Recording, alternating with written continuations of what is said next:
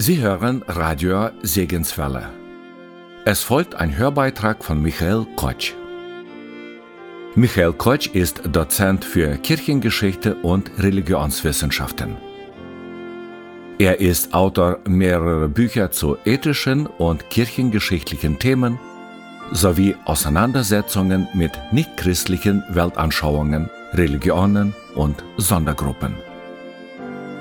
In den Hörbeiträgen von Michael Kotsch geht es um einen geistlichen Gedanken, einen Kommentar zur biblischen Archäologie, zu vorgeblichen Widersprüchen in der Bibel, zum Alltagsleben von Christen und vielem mehr.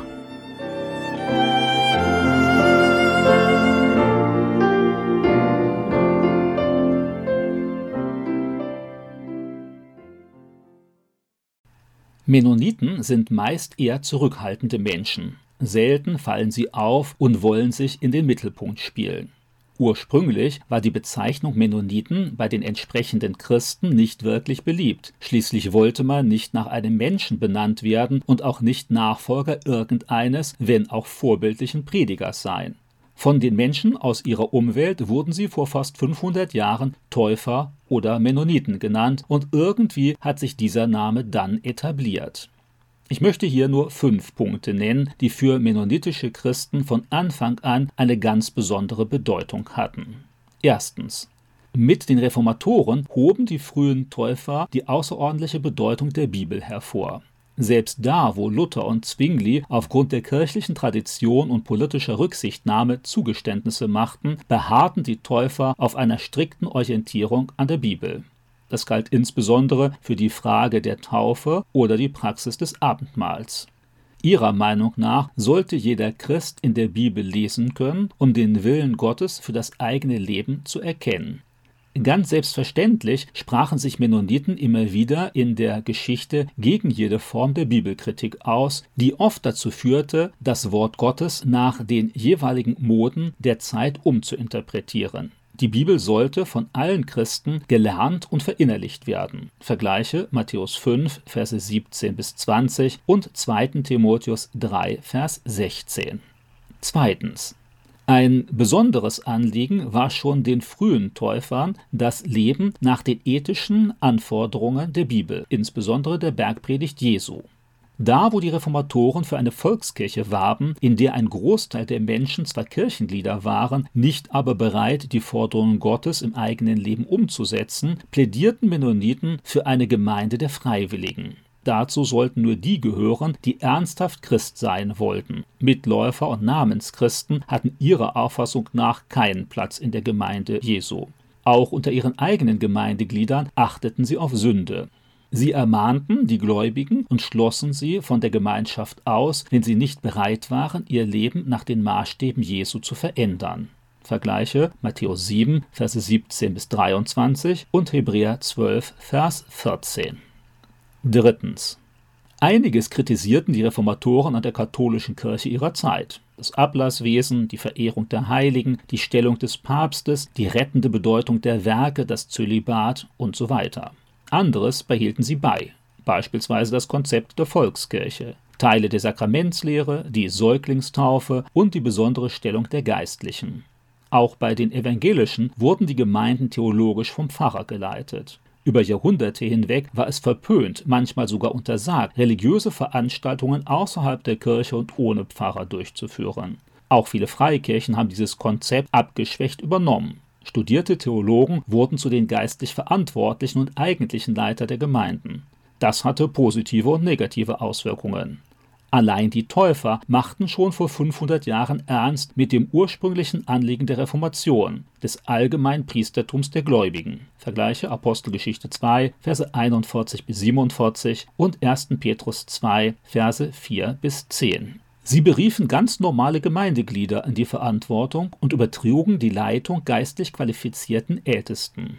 Jeder sollte Verantwortung mittragen, soweit ihn Gott befähigte.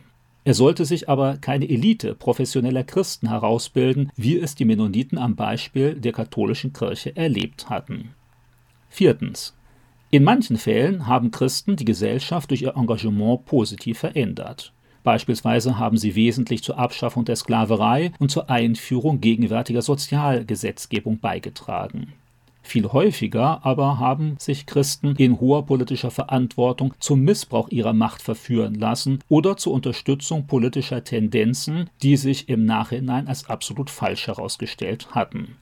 So haben auch Christen und christliche Kirchenleitungen den Nationalismus, den Nationalsozialismus, den Antisemitismus und den Sozialismus des 20. Jahrhunderts aktiv unterstützt. Nach dem Vorbild Jesu haben Mennoniten von Anfang an auf eine strikte Trennung zwischen Kirche und Staat geachtet. Mein Reich ist nicht von dieser Welt, sagte Jesus dazu. Johannes 18, Vers 36, vergleiche Matthäus 22, Vers 21. Mennoniten haben versucht, sich aus der aktuellen Politik herauszuhalten und stärker auf ihre diakonischen und evangelistischen Aufgaben zu achten. Dabei erwiesen sie sich zumeist durchaus als ehrliche und loyale Bürger ihres Staates. Weil sie sich nicht so stark ideologisieren ließen, waren sie nach dem Zweiten Weltkrieg eine der ersten, die Hilfsgüter zu den jahrelang verteufelten deutschen Feinden schickten. Andere Kirchen haben sich häufig deutlich schneller von den aktuellen politischen Trends beeinflussen und vereinnahmen lassen. Fünftens. In der Bibel wird Gewalt beschrieben, teilweise auch im Auftrag Gottes. Selbst Glaubenshelden wie Mose oder David haben Menschenblut vergossen. Die Reformatoren beriefen sich auf die staatliche Macht und plädierten für gerechte Kriege zur Verteidigung der Gläubigen und zur Durchsetzung der Gerechtigkeit. Gerade in einer von Gewalt geprägten Zeit erinnerten Mennoniten an die Gewaltlosigkeit Jesu und wollten sich an diesem Vorbild orientieren. Jesus rief nie dazu auf, für einen guten Zweck Menschen zu töten oder zu verletzen. Ganz im Gegenteil dazu forderte er die Feinde zu lieben und ihnen zu vergeben. Vergleiche Lukas 6, Verse 27 bis 29. Petrus, der ihn mit dem Schwert verteidigen wollte, verbot Jesus weiterzukämpfen. Johannes 18, Vers 11. Für seine Feinde, die ihn unrechtmäßig ans Kreuz schlugen, bat er Gott um Vergebung. Lukas 23, Vers 34. Während Jesu irdischem Leben setzte er sich immer wieder für den Frieden ein und forderte seine Nachfolger auf, das Gleiche zu tun. Vergleiche Römer 12, Vers 18 und Hebräer 12, Vers 14. In vielen Fällen ist es deutlich schwerer, Unrecht zu ertragen, ohne zur Waffe zu greifen. Auch bewahrt dieses Prinzip häufig vor leichtfertiger und ungerechtfertigter Gewaltanwendung. Die Grundprinzipien mennonitischer Lebensweise sind auch heute noch attraktiv und lebenswert. Natürlich haben sich nicht immer alle Mennoniten konsequent an die Lehren ihrer Glaubensväter gehalten. Leider gab es durchaus auch Zeiten des Traditionalismus, der Öffnung für den Zeitgeist und der Gesetzlichkeit. Für den, der sie mit Überzeugung und Leben füllt, sind die bibelorientierten Leitlinien der Mennoniten bis heute hilfreich und glaubensstärkend.